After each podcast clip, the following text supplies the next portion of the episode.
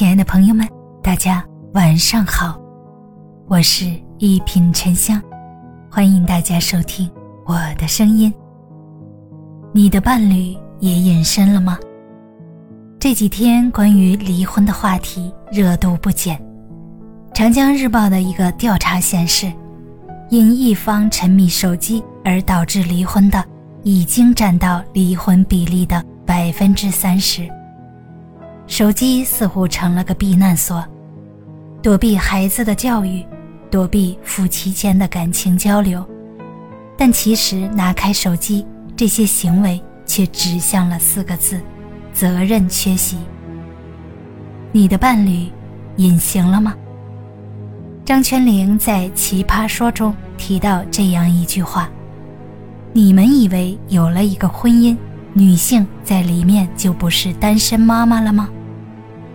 有的伴侣一回到家就玩手机，垃圾不去扔，饭不去做，碗不去洗，孩子更不会去陪伴，完全隐形。为什么会这样呢？根源上来说，是因为他对自己的角色定位不清晰，他没有意识到自己成了丈夫、父亲，他始终扮演的是自己的角色。于是就有了隐形伴侣，有了丧偶式育儿。其次，责任缺席的背后，往往是因为缺乏共情能力，他们很难做到换位思考，看不到他人的付出，理解不了对方的辛苦，更不会给予情感支持和反馈。在家庭中习惯性缺席的人。很大程度上是极致的利己主义者，他们心中装着更多的是自己，而不是妻子和孩子，以满足自己的欲望为己任，凡事以自己为中心，自己乐享其成，理所当然地享受对方的付出。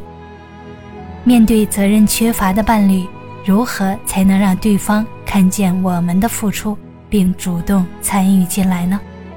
下面的三句话，希望能让你有所收获。婚姻里最好的状态是有话直说。如果对方看不到你的付出，感知不到你的情绪，那你就直截了当的表达出来。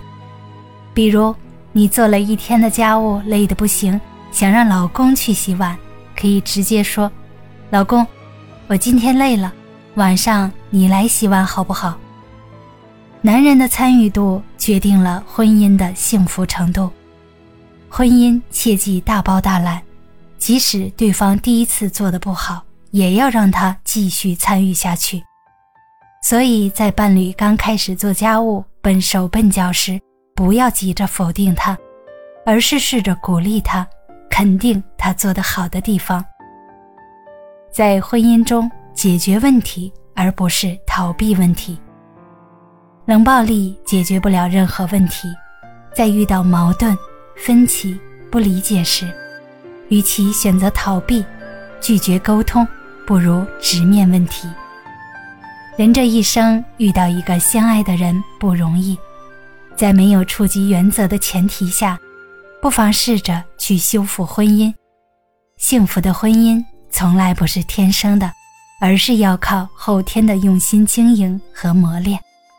给自己一点时间，也给对方一点时间。希望我们都能有经营婚姻的能力，以及守护婚姻的勇气。大家好，我是一品沉香，祝你晚安，好眠。咱们下期节目见。